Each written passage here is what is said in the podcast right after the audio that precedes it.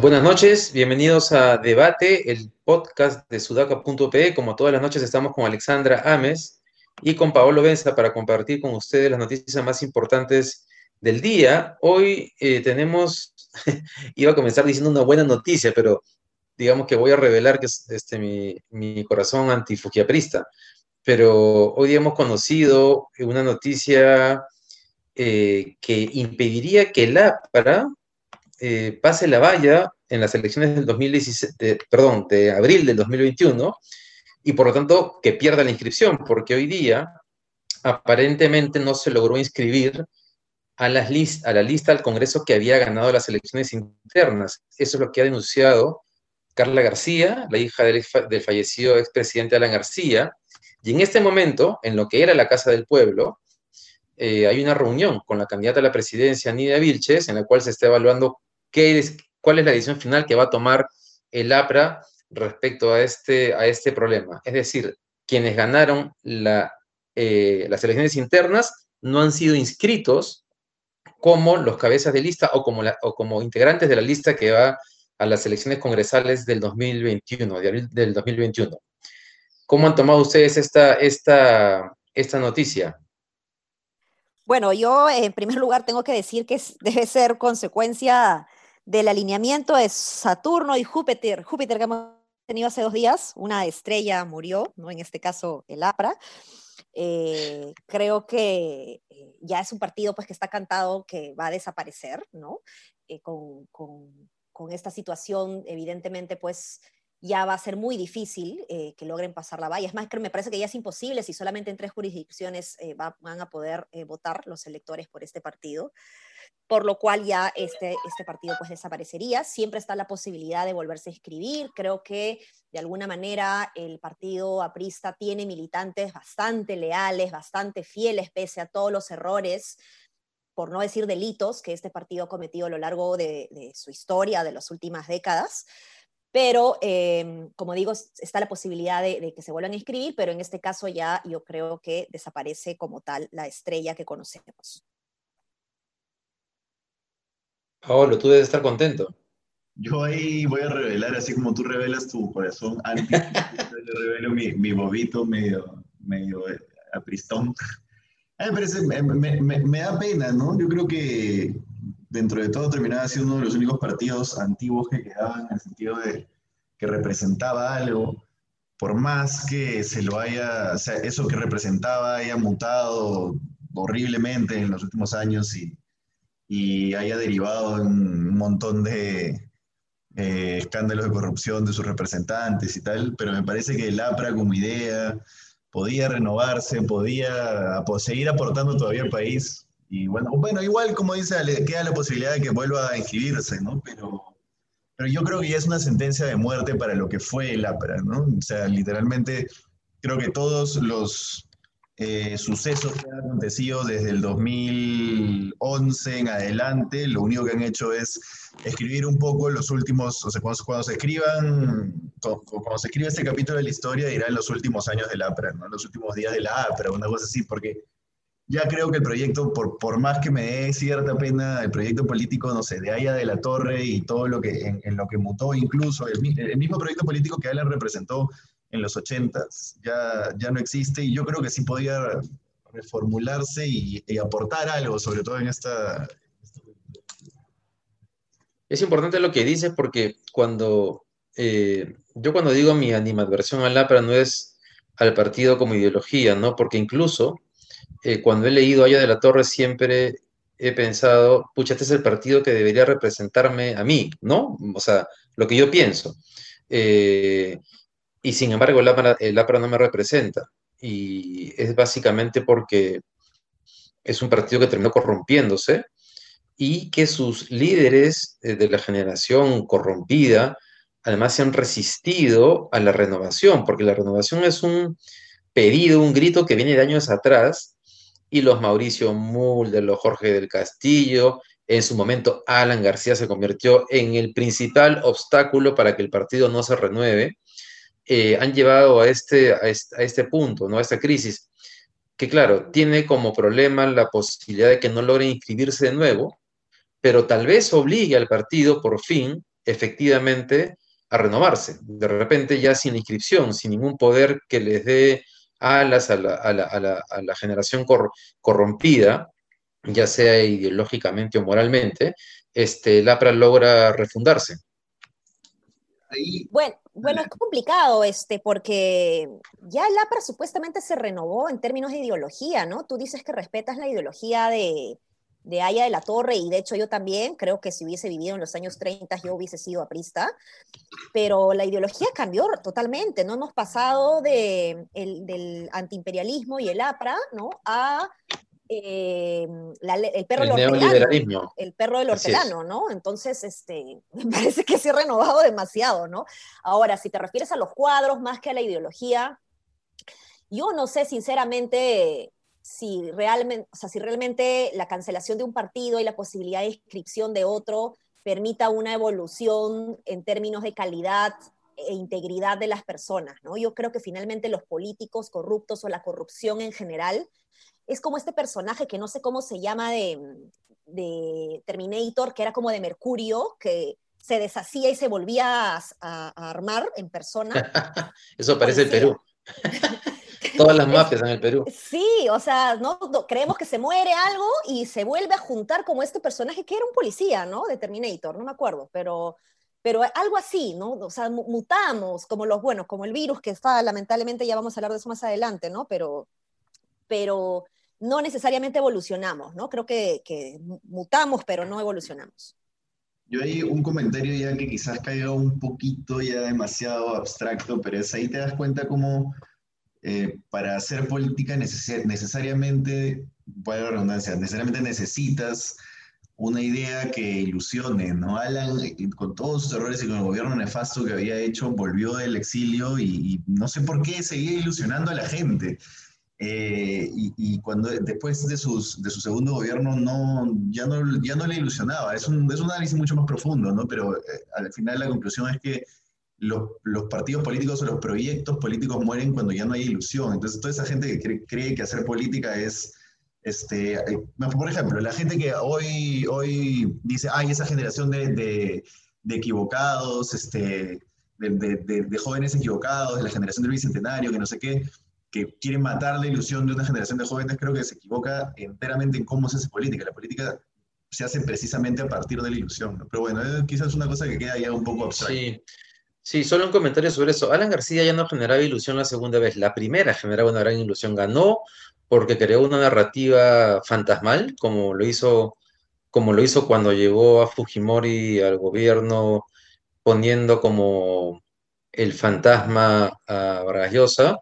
Y en el 2011 lo hizo con Flores Nano y eh, con Humala y con Flores Nano. Entonces creó el fantasma de la rica frente a a quien defendía al resto, y luego frente al fantasma de Chávez, pero digamos, García no, ya, ya no generaba ilusión, ¿no? este, o, muy poca. esa Plaza San Martín con el discurso de la vida de sueño no, lo contradice, contradice Está bien, está bien, está bien, discreparemos en ese punto, está muy bien. Vamos a hablar este, también ahora, como decía Ale, bueno, del paro agrario, porque el gobierno presentó una propuesta al Congreso, pero las protestas han seguido. Y ya que Ale mencionó lo del virus, tal vez solo mencionar que a esta variante o cepa, no sabemos, el gobierno británico le llama cepa y la OMS le llama variante del, del coronavirus, hoy día se conoció que una variante también de Sudáfrica había llegado a Europa, a Inglaterra específicamente. Entonces, aparentemente hay dos variantes que son mucho más infecciosas, que están corriendo por el mundo, que no sería extraño que estén en el Perú, y que eso nos agarra en, una, en el momento de un aparente brote de centros comerciales aglomerados o llenos y la gente haciendo compras navideñas y queriendo ir a la playa. Sí, bien complicado porque de hecho algunos expertos habían comentado de que si bien eh, se había cerrado de alguna manera a tiempo eh, la posibilidad de que los vuelos procedentes de Inglaterra o las personas que vengan de Inglaterra puedan entrar al, país. Em, se había estimado que era muy probable que el virus ya había llegado, ¿no? Entonces, eh, es posible que ya esté aquí, como dices David, en una posibilidad de nuevo rebrote o de una, segunda ola, en, un momento pues en el que todo el mundo está corriendo con las compras navideñas. Yo ayer tuve que volar, yo, yo todo por internet, la verdad, pero yo ayer tuve que volar a comprar sábanas urgentes porque, bueno, mis papás han venido de Estados Unidos, ellos viven allá, se han hecho la prueba COVID, yo también me he hecho la prueba COVID porque estoy dentro del proceso de, como saben, de, experimento, de las vacunas. Y, bueno, entonces tuve que correr a, comprar sábanas nuevas porque no tenía. Y la verdad que yo no vi un 40% de aforo, yo vi mucho más y me preocupó, así que entré corriendo y con las mismas salí, pero también vi un colón de gente afuera esperando para entrar, tanto de personas eh, peatones como de conductores en los autos, haciendo una colaza en el derby porque habían cerrado el centro comercial porque simplemente sobrepasaron, creo yo, el, aforo, eh, porque la gente seguía saliendo y la, y la gente no entraba, ¿no? Entonces, eh, bien complicado, gente malcriada, por supuesto, que, que, se iban contra el pobre eh, personal de seguridad, que, como si ellos hubiesen hecho el, decreto de urgencia, ¿no? O sea, como si ellos hubiesen decidido cerrar el centro comercial, además, o sea... gente que, que, se pone malcriada con, con, los más débiles, ¿no? Eso me, a mí me indigna realmente. Eh, y, la poca capacidad que tenemos de, de, autocuidarnos, ¿no? Al menos yo llegué, me quité la ropa en la puerta, me bañé porque en verdad me traumé porque sí vi un montón de gente, ¿ah? me, me, asustó bastante. Estamos en un momento ya, a ver, creo que estamos en un momento que, que, tenía que llegar, que es el que en el momento en el que la gente, creo que es el momento, por ejemplo, previo en Europa a que, a que se diera la segunda ola, ¿no? estamos en ese momento en el que la gente ya se olvidó de que el virus todavía está entre nosotros, como no se infectó y como las muertes cayeron mucho y como todo pareció volver más o menos a la normalidad, creo que estamos precisamente en ese momento en que la gente prefiere ir a comprar una taza para regalar a su, a su tío que cuidarse, ¿no? Pero creo que, digamos, no somos Europa porque nos hemos infectado mucho más. Entonces, si, si llega esa segunda ola, probablemente sea más suave. Pero bueno, nuevamente, acá hago el disclaimer, no soy ningún este, médico ni ningún este, especialista en el tema, ¿no? Pero, pero digamos, creo, creo que no vamos a ser la segunda ola que, que, tuvieron en Europa. Ahora, con la, cepa, con la cepa o variante o lo que venga a ser la nueva mutación del COVID, este... Todo cambia, todo, puede, todo, todo, es posible. Todo cambia. Sí, sí, sí. claro, porque el, el escenario, solamente para cerrar esa idea de Paolo, el escenario más probable, según los especialistas, era lo que tú dices, Pablo, ¿no? Que tengamos como, no unas, no unas olazas, pero unos pequeños brotes, ¿no? Seguidos. Pero claro, eh, de pronto el virus nos recuerda que no conocemos casi nada de este virus y que en realidad todo puede pasar hasta que tengamos la vacuna. Y lamentablemente la vacuna no hay. Bueno, el problema también es, eh, eh, bueno, eh, no, también no, el problema es la falta de capacidad de camas UCI, de espacios, de em, recursos o instrumentos para de equipamiento, ¿no? Para atender a las emergencias o los casos graves. Y, y, esto sucede pues de manera descentralizada, ¿no? Si lo vemos de manera nacional, quizás no haya una segunda ola tan fuerte como en Europa, pero si miramos a Piura, por ejemplo, vemos que sí la tienen difícil, la tienen dura otra vez, cuando además, ojo, hay muchas personas que están viajando a Piura, que han viajado además a Piura por, en diciembre, de Lima, a pasar las últimas, eh, las primeras semanas de diciembre ahí, o personas que se, habían ido a Piura, que ya habían comprado su pasaje para pasar las fiestas allá. Eh, y que van a regresar, ¿no? O sea, son, son, personas de Lima que están regresando justamente en un momento difícil de Piura. Complicado eso también. Complicado. Ese punto es importante, esto que dice Sale, porque claro, puede ser que la ola no sea muy grande, pero claro, si uno comienza a mirar, a poner el foco territorialmente, hay zonas en las cuales la cosa está ya poniéndose eh, crítica, ¿no? Un poco terrorífica. Bien, pasemos a hablar del tema del paro agrario, que no termina este, este, esta crisis. Eh, hoy día la novedad fue que el, el Ejecutivo con el ministro de Economía, Waldo Mendoza, con el ministro de Agricultura y el ministro de Trabajo, fueron al Congreso, se reunieron con la Comisión de Economía, presentaron una propuesta. Voy a resumirlo solamente para quienes nos escuchan rápidamente. eh, en el tema tributario hay una diferenciación entre grandes empresas y medianas y chicas. A las grandes se les quita la exoneración mucho más rápido, a las medianas y pequeñas es mucho más lento y paulatino. Y en el tema remunerativo, además de que se promueve la, negociación colectiva, es decir, la existencia de sindicatos, el Ejecutivo ha propuesto un bono de 20% sobre el jornal, que sería un bono no remunerativo. Eso implica un incremento de 39 a 45 soles. Y el MEF ha dicho algo que va a generar controversia, ¿no? Y es que eh, este, este aumento que están proponiendo implica una reducción de al menos 46% de las utilidades de las empresas acogidas al régimen agroexportador y que cualquier incremento mayor salarial llevaría los niveles de rentabilidad hasta un punto en el cual la inversión ya no sea atractiva para un inversionista. Lo cual, y acá viene el, comentario que quería hacerles, a mí me llama mucho la atención porque tal vez nos esté engañando el promedio, pero me cuesta mucho creer que una empresa como Camposol esté operando con niveles de rentabilidad tan bajos, sobre todo considerando los beneficios que, el Estado les ha dado por tanto tiempo, ¿no? Tal vez está escondiendo las diferencias entre grandes empresas y medianas y pequeñas. O tal vez el sector realmente funciona con bajos niveles de rentabilidad y esa es la realidad. Mira, yo ahí voy a rescatar simplemente lo que tú has venido diciendo, David, en, creo que los últimos cinco, cinco, pero cinco podcasts, ¿ya? que es si es que, si es que la industria no, no puede funcionar para hacer que la gente que trabaja en ella gane cada vez más, entonces, ¿cuál es el sentido de promocionarla tanto desde el Estado? ¿no? A ver, es obvio que necesitamos una empresa que, una, perdón, una industria que dé trabajo masivo como da la agroindustria, correcto, y está muy bien, y es, es bastante eh, destacable.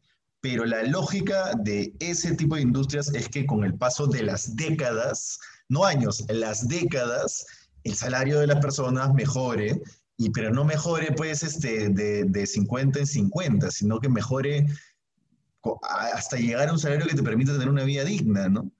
Este, Así es. Entonces, voy a, simplemente me parece que ahí entra lo que tú dices, ¿no? Si la industria no soporta este, volver, o sea, no soporta volver a pagar el impuesto que paga todo el mundo, impuesto a la renta que paga todo el mundo, y pagarle a sus empleados un poco más, entonces de repente habría que ponernos a pensar si realmente tenemos que promocionarla como estamos promocionando, si es el camino por ahí, o si simplemente digamos, mira, ok, está bien, eh, la gente que está trabajando en el agro eh, necesita trabajo y está bien que trabaje en el agro, pero tengamos claro que es una industria que no da para más. O sea, no es una industria que nos va a llevar al desarrollo, ¿no? Pero, pero tengámoslo claro, si es que es así, ¿no? No lo sé porque no tengo... Solo para, solo para complementar esa idea, una de las cosas que llama la atención de la propuesta de, del Ministerio de Economía y Finanzas para mal es algo que dijeron Piero Guesi y Alonso Segura eh, a fines de la semana pasada, ¿no?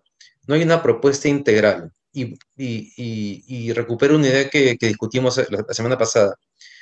Ok, mantén eh, la menor tasa de impuesto de la renta, pero si, si vas a mantener ese beneficio, entonces condicionalo, o sea, condicionalo a que inviertas en productos que te, que te permitan diversificarte y por lo tanto darle mayor seguridad laboral a los trabajadores. Entonces logras diversificación de productos para el país, que es un beneficio para las empresas, y a la vez que los trabajadores en cinco años puedan eh, eh, anhelar a una remuneración o una estabilidad laboral mayor.